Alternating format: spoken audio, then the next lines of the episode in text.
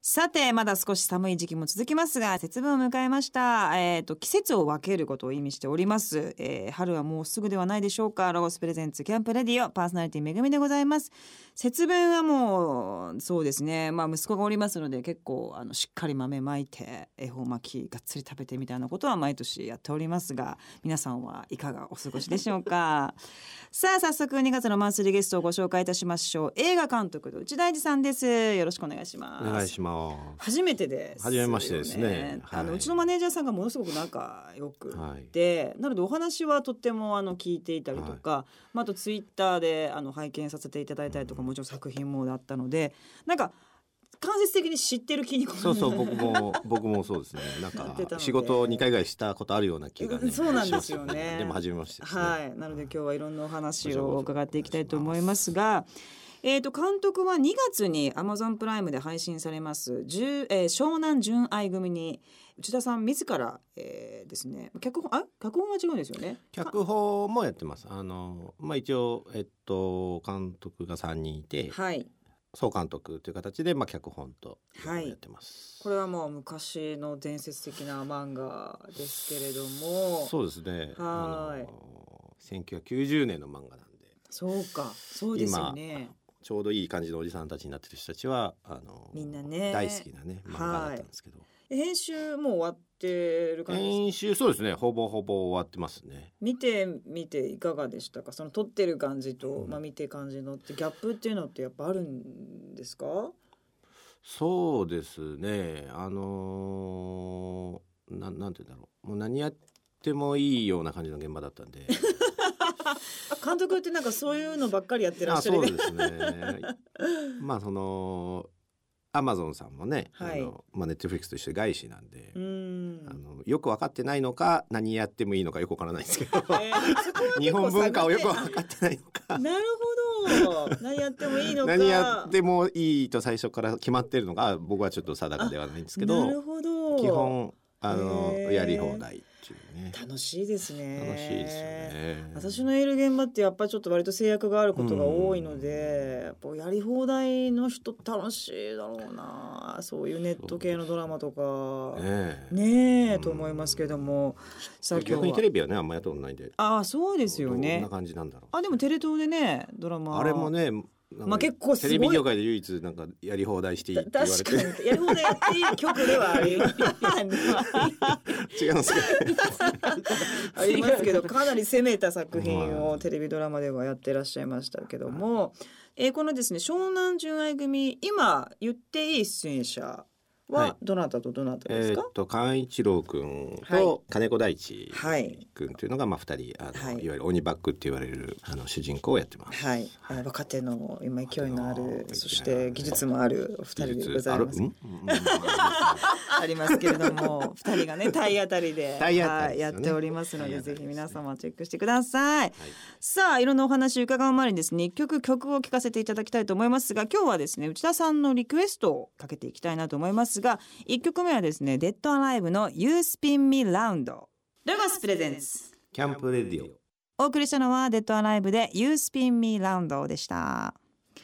さあ早速ですが、えーまずは内田英二監督の、まあ、ユニークな経歴についてお話を伺っていきたいと思いますが、えー、とまずブラジルで育ってるんですよね11歳まで。そうですね。リオデジャネイロ生まれ生まれと育ちと。でも11歳までだとその人間をもう形成していく割と濃厚な時間そうをですね過ごしていて、12からまあ日本ですか、はいずっとそれからずっと日本ですね。しんどいですよね12歳ってそうです。しかも大分ですからね。ああのリリオデジャネイロから大分って振いりう落差が半端ない。なんなあんだろうねへえまあそこからまあ上京なさってテレビの世界にまずは行くわけなんですけれども、なんと「天才たけしの元気が出るテレビ」にはい AD さんとして参加なさっていたということなんですけどそこが一発目ですかテレビの。そうです芸ね能。あ界というかの当時僕があの北野武ビートたけしさんがあの北野武としてちょうどデビューした頃ですね監督としへてーで僕大好きでその映画が。であのスタッフ募集の告知を見て、うんあの映画のスタッフをなるほだとど。思って、はい。まあ、応募したら、ええまあ、バラエティ だった全然違いますけ 全ど。然違いますよね今今はわかりますけど全然違うそうですね。当時はやっぱいじゃあ本当にわかんないで応募しちゃったというやか。本当にわかんないで応募して、えあーででもその面接の時もあ映は画いとかもやるよとか言ってるから、あ本当かい なるほ今ど思えばあの、まあえみたいな感じななんでるすけどほどね。たけしさんのまあまた時代も相まってという感じですけども、その時にバラエティやってまあ映画はもちろんやりたかったわけうんでい、えって思ってなかったんですかや。毎日思ってそっからどうどういうふうに流れていったんですか。その映画監督までは。まあすぐ結局 AD は辞める形になって、えでその後はあのそれこそめぐみさんと多少関連あるのかもしれないですけど「あの週刊プレイボーイ」っていうえはいそうでしたね。雑誌を10年ぐらい、結構やりましたね。はいライターさんってこそとうですなよんですねよ。ライターとはあをやっていてへえ。ちょうどね多分活躍あのグラビアがっグつラりビアやのってる方でやってる頃にはあ。あのいたんですよ、まあ、ああの班が違ったんですけどああそうなんですね。じゃあなんかコラムとか、なんかいろんな人が連載やってるのかのライターをやってらっしそゃうったんですね。です僕はあの一色グラビアってその白黒ページのあー担当一だ色ったんでグラビアってなんかありましたね。ありましたそうね。でもまたそこでなぜライターだったんですか。だって北の組とか映画にね、また距離が少し遠くなったような感覚ですけれども。そうですねあの映画やりたかったんですけどあの今みたいにねそんなにこうんう入り口もないし、へでーなんか脚本の学校通ったんですよね脚本を書けるようにならなきゃいけないっつうのはい。へえ。でそこも一日でやめて結構あれですね。すぐやめちゃうんですよやめちゃうんですね。すぐやめちゃうんですうーよ。んなんかえなんか違うと思ってうーんやめたらその当時の「週刊プレイボーイ」の編集長と知り合ってうーんでそんなに文章書くのが好きだったらあへえ文章が雑好誌きだ書けとまあその脚本を書いてるからそうかなるほそれをそどの彼が文聞章いにてなるのかうーんでいや文章とか脚本を書く映画をやりたいんだ そうですよね言ったんですけど、ええいやもう文章うまくならないと脚本とかも書けないよおーっつってなるほどねで編集部行ってちょっとやったらめっちゃ楽しすぎて気づいたら10年楽しかったんですねめちゃめちゃ楽しかったです、ねへえ何が楽しかったんですかまあ、会いたい人に会えますよねあーだからあれってグラビアの子が出てましたよねじゃなかっいやたでもで一したっけ色グラビアはやっぱ自由度が高いそのページであーもうそれこそ岩井俊二さんとかえ久石譲さんとか、えー久石さんもあの久石譲さんなんてね「あの週刊プレイボーイ」何の需要もないんですよ。まあちょっとね、おじさんがおじさん見るってのはなかなかないですからね。はいみんなグラビアを見るために買う雑誌ですから女の子みたいですからね。 えで久石え譲さんとかもう会いたい人どんどん、まあ、それこそミュージシャンもその椎名林檎さんとか、19歳だったかなまだ椎名林檎さんとか、へえ片っ。端からお会いできてお話聞けて、へえ、あそでれは楽しいですね。それこそ「ドラゴンアッシュ」さんとかも出ましたよね。あ本当ですかはい、一色グラビアあ、一色グラビア。どこがグラビアなんだみたいな。まあ新人の時にやっぱこう結構取材するページなんですよ。あ、なるほどなるほど。へもうえ本。当に楽しかったです、へえ、10年それやられたんですね。そっからまあ次はじゃあよとうとう映画の方に。そうですね10年ぐらいいてなんかやっぱ映画をやりたかったんであのそうですよね脚本を書き出したんですねやっぱうりんあのあれ30ぐらいになってあれみたいななんか僕映画をやりたかったみたいな感じになって、 そうですよね。はい、30過ぎて脚本を書き始めてそそれがまああの運よくトントンとななぜか TBS の「教習所物語」っていうドラマがあったんなでんすかありましたね。はい。あれでデビューすることになって。はあ。それはだからプレイボーイやりながら、うわー、本当面白い経歴ですね。福沢さんというね今もいらっしゃるあの半沢直樹とかのはいはいはいプロデューサー監督やってはる、いはいはいはいはいはいはい。彼にお会いして、にで脚本を2年ぐらいやってたんですよええええ並行してはい。それがまあ入り口ですかね面白いですね。うんでもなんか自ら切り開いてるそうですね感じですよね。無理ややりりというか。でもなんかそのまあその元気が出るテレビもそうですし、その週刊プレイボーイもそうですけど、なはいんかそこがでも生きてる感じというか。あもう本当そうですね、まあの作品見ててなんかすごいを感じるというか。まあ下積みがないんでうーんいわゆる演出部をやったことないんでそうですよねすごいですねもそれで演出するって結構すごいういやこもうと大変ですよでも最初はそうですよね、は角度カメラワークとかもう芝居つけるとか昔は怖かったんでねうーん技術の方がそうですよ技ね術の方めっ々がちゃ怖かったですよねいじめられたりとか。いまあ当時はねあのーいじめというか説得するのが大変でしたねうーんなそんなんできねえよみたいなあーし 職人をうんと言わすことがまず大変っていそそそうそ今はね多分そのだいぶ変わってきましたけど、そうですね15年ぐらい前は本当怒鳴ってんのが当たり前みたいなまあ怒鳴るのが感当たじり前でしたねビンタとか普通にみんなやってましたよね今はねもう絶対あっちゃいけないそうですねことですそうかけどもしれませんなねかまあ昔は本当大変でしたね本当そうでしたよ今ね監督は助監督に優しいんですか。僕多分一番優しいと思いますねあそうですか 映画業界の中自で分で言ってたよ。笑っちゃってますけどでもね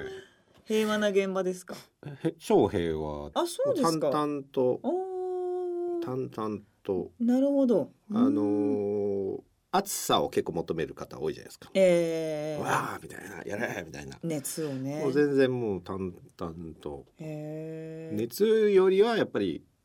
結果をなるほどで求もめたい役ですよ者ねとかで、はいちょっと俺言えないんだよねみたいな どういうえこれなどどうなってこうこのセリフ出てくるうんみたいな人たまにいらっしゃるじゃないですか。うんいますよねいます止とまるやまつねそうそう止まるやつ止みんなまるが止まやるやつつ、ねああいう時ってどうするんですか。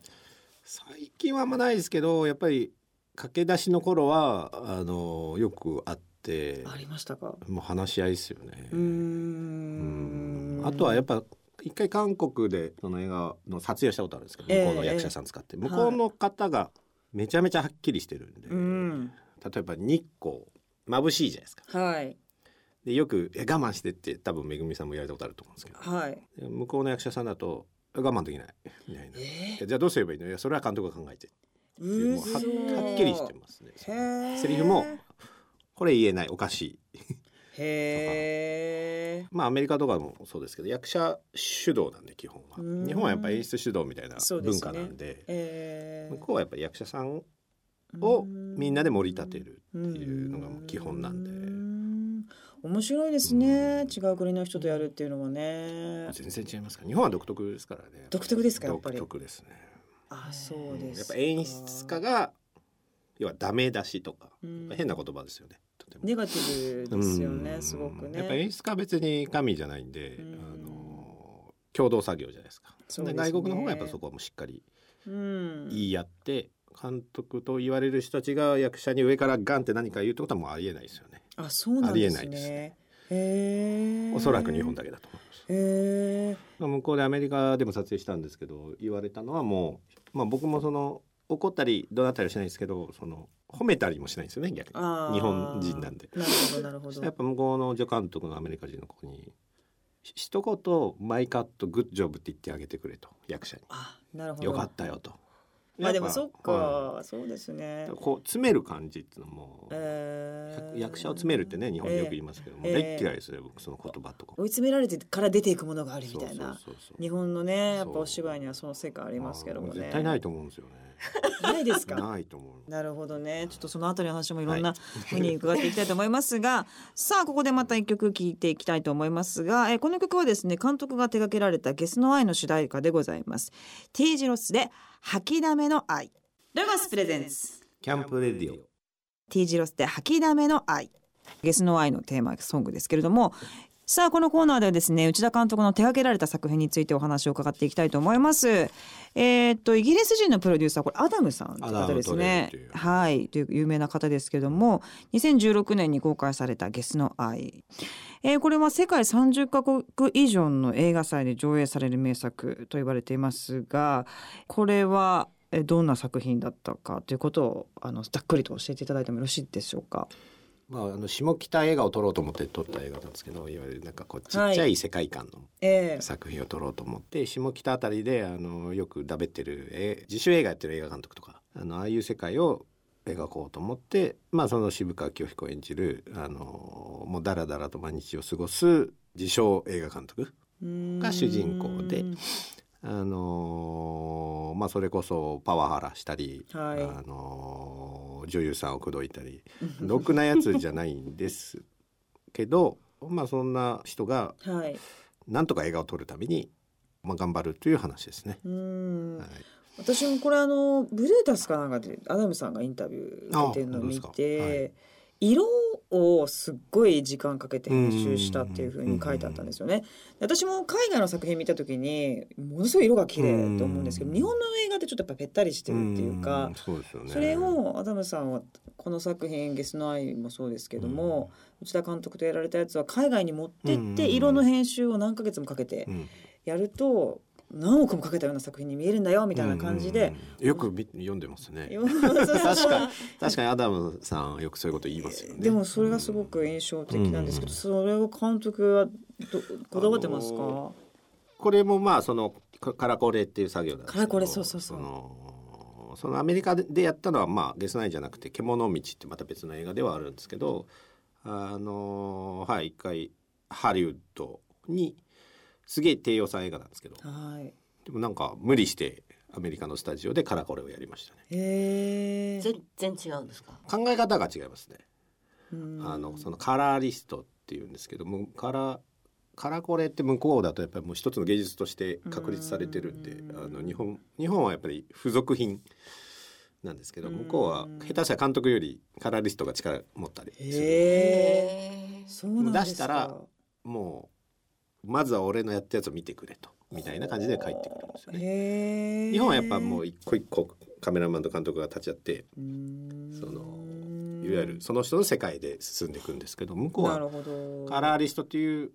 アーティストがやっえーぱ何か面を新しいアイデアとしてこういう色味を出してくるっていう感じですね。へえでもやっぱりその作品の、まあ、アート性もそうですけど、まあ、深みみたいなものとか、やっぱそういうものっていうのは出るなっていうふうに思ってらっしゃいますか、色ですか。ええ色をこそこまでやることによってあもう全然違うと思いますね。でもそうですよね、あのいやそうです よやっぱり、ーう本ん当めぐみさんが言う通りね、あのいろんな人が日本映画の最大の欠点としてカラーリかそのカラコレを上げる人は多いですよね。なんでやらないんですかお金かかるからお金がかかりますね。ああ時そ間とこにかけるかどうかですよね、あとはやっぱスペシャリストが少ないっていうのもあるとは思いますよ日本ね。に、はい。ああなやるほどね、っぱりそのテレビドラマっていうのは逆に必要ないそうですねわけじゃないですかうんその即効性の方が重要なんでだかはいらそのいわゆるでも日本って大体ねドラマと映画って大体ええそうで同すじね人たちやってるんで、そあのっかやっぱカラーカラーをじゃあ半年やりますって多分許されない半ですよね年かか日る本はんだもんな、うんそうですよねでもそれがかかっちゃうんでだってもう一個一個、そうですよね例えば今日のめぐみさんのくその赤い口紅ええをじゃあこういう赤どうですかじゃあこのこんもうちょっとこういうこういう赤だったそらこまでやってるんですか、キャーそれポイン時ト間的に入れていくんで色を。向はこうあの人はやっぱり際立たせるのがすごい好きですよねこういう、いやでもそうですよね海外の作品見ててすごく思います、うんそしてアイターンドラマは初えーというか連続ドラマというものはそうですね12話全話監督脚本でやったの初めてですね前もって撮れたんですかこれははい前もってあ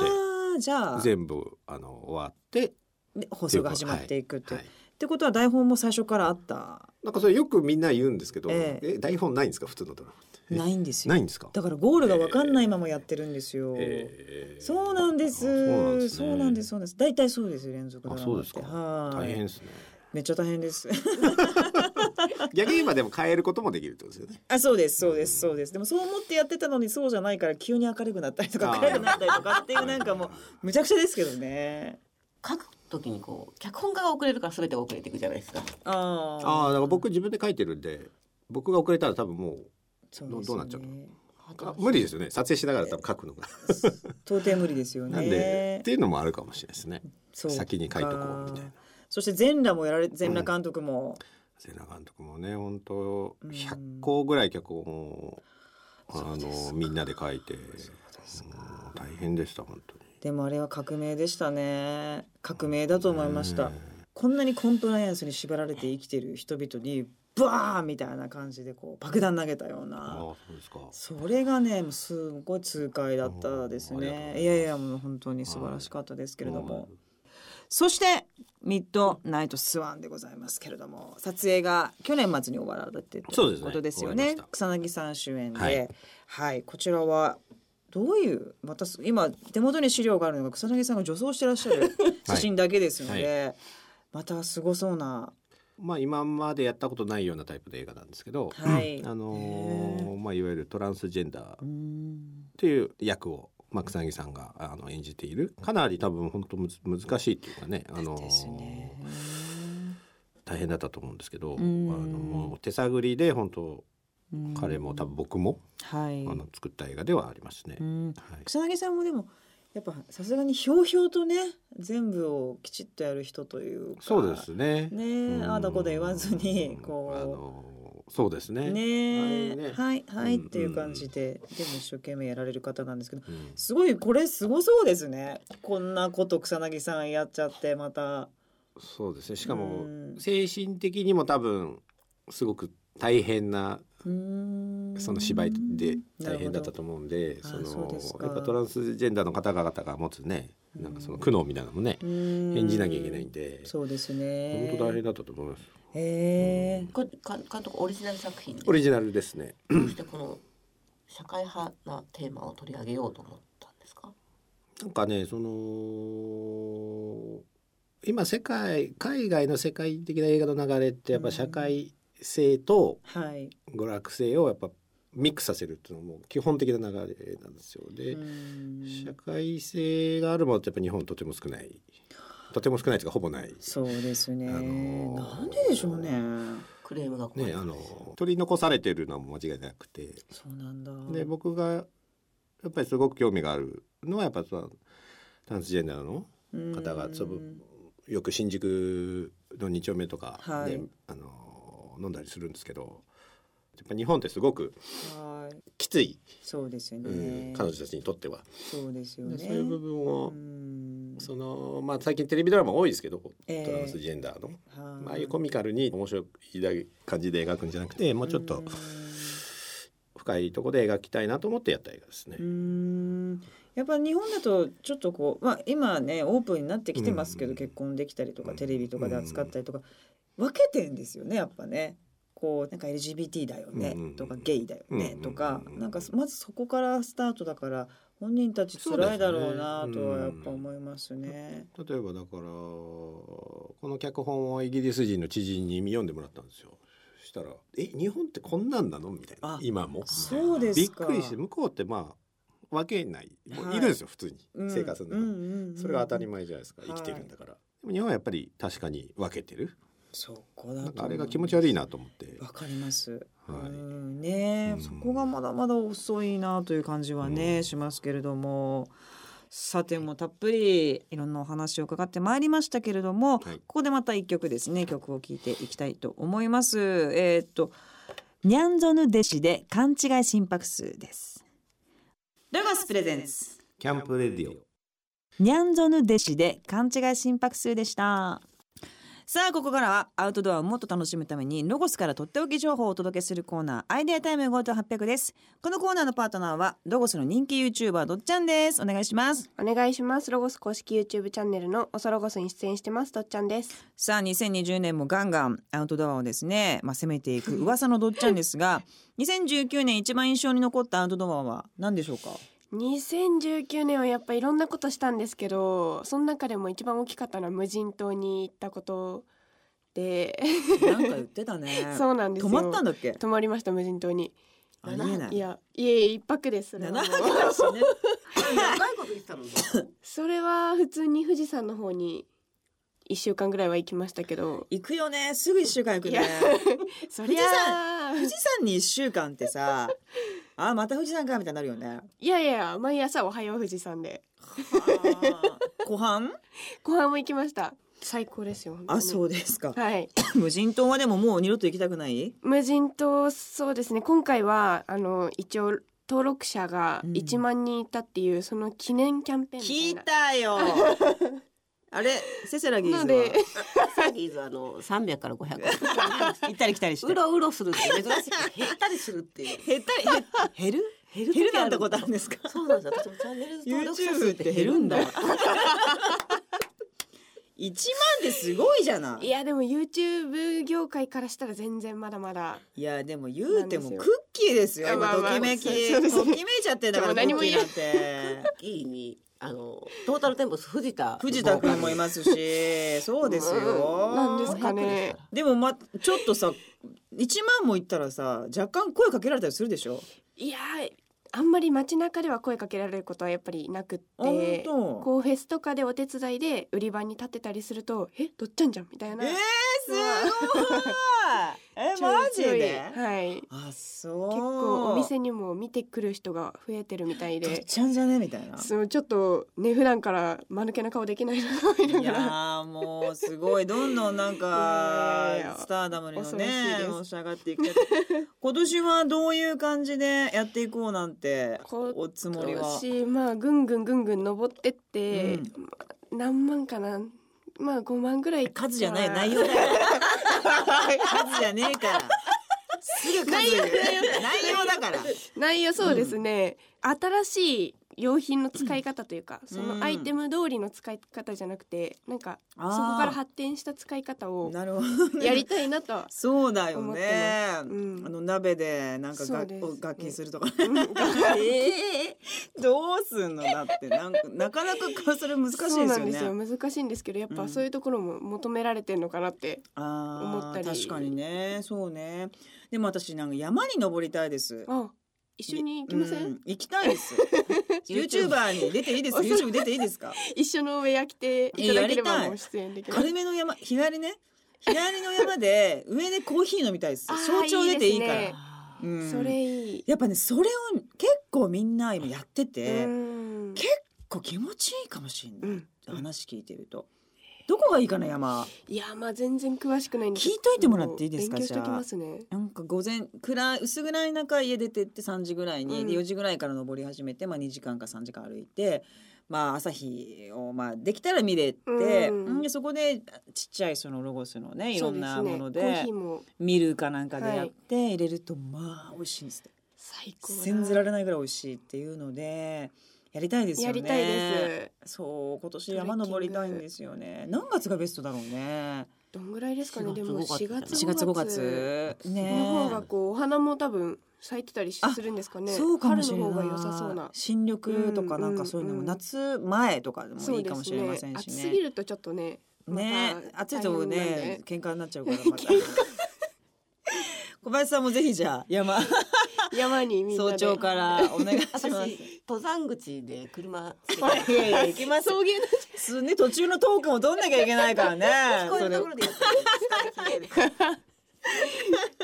ちょっとじゃあ今年はねそうですね私もその YouTube にゲストあにぜひ出てぜいただきひまして本当に来てほしいそしたですら山にはい登りな100人がぐら。らい登録者数が増えるんあじゃあないら私ファン少ないですけど、え有名なんですけどファン少ないの私ですからはい。ぜひぜひお願いいたしよろしくまお願いしすま。どっちゃんどうもありがとうございました。あさあここでまた一曲聞いてください。三坂咲でつなげ。ロゴスプレゼンス。キャンプレディオお送りしたのは三坂咲でつなげでした。さて、えー、と今週はですね映画監督の内田英二さんをゲストにお迎えしております、まあ、いろんな作品とかですね、えー監督になられるまでのプロセスいろんな角度からお話を伺ってきましたがまあ私がいるからちょっと話しづらいかもしれませんけ どキャスティングですよね。その僕はキャスティングと脚本を自分でまあ書くんで脚本とキャスティングでまあ演出の8割は終わってるっていうあのシドニー・ルメットっていう、まあ、もう亡くなっちゃったんですけどアメリカの大巨匠がいて、はい、まあ、彼が本で書いてあったんですけどキャスティングと脚本さえ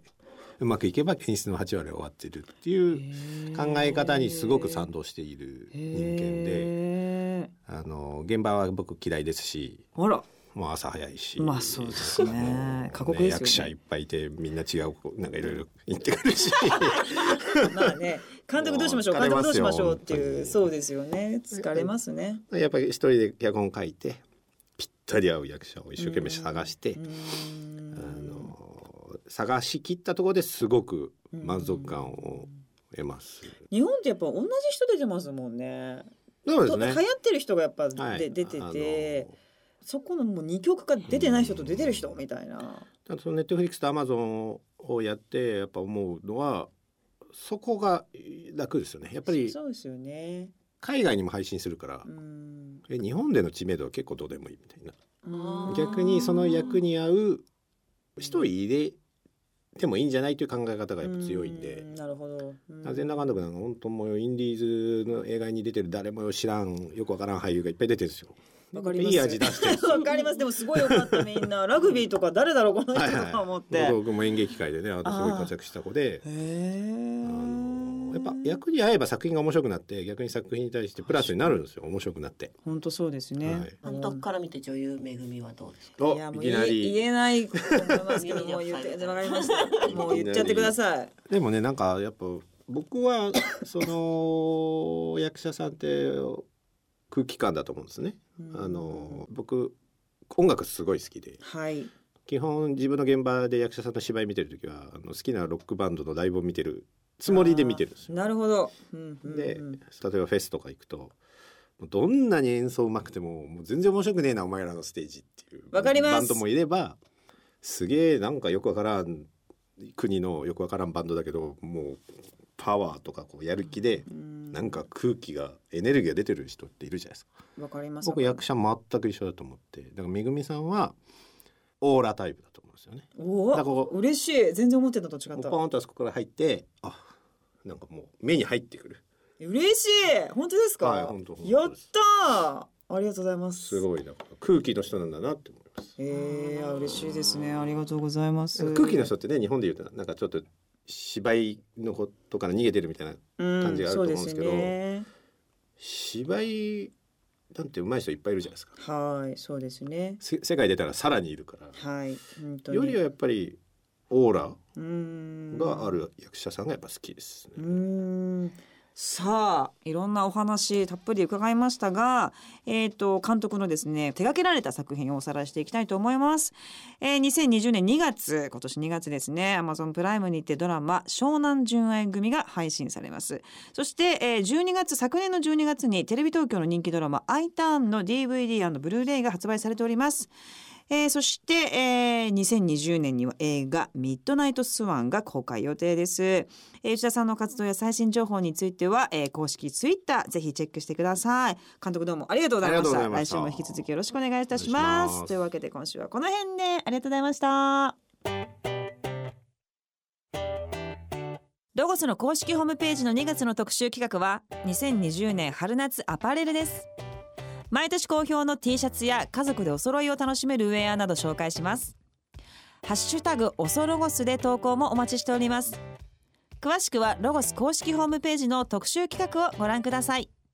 ホームページアドレスは www.logos.ne.jp です京都府城陽市にある総合アウトドアレジャー施設ロゴスランドではプチパンを使った料理作りを体験できますロゴスとアラジンのコラボ商品であるプチパンを使ったパンケーキ作りに今月からはバーガー作りも新しくスタートしましたお子様も一緒に楽しめるメニューとなっております一緒に作って一緒に食べてロゴスランドで思い出を作りませんか詳しくはロゴスランド公式ホームページをご覧くださいホームページアドレスはロゴスランド .jp ですこの番組の過去の放送はラジオ日経番組ホームページのポッドキャストから聞くことができます www.radionickei.jp スラッシュキャンプレディオにアクセスしてくださいロゴスプレゼンツキャンプレディオパーソナリティはめぐみでした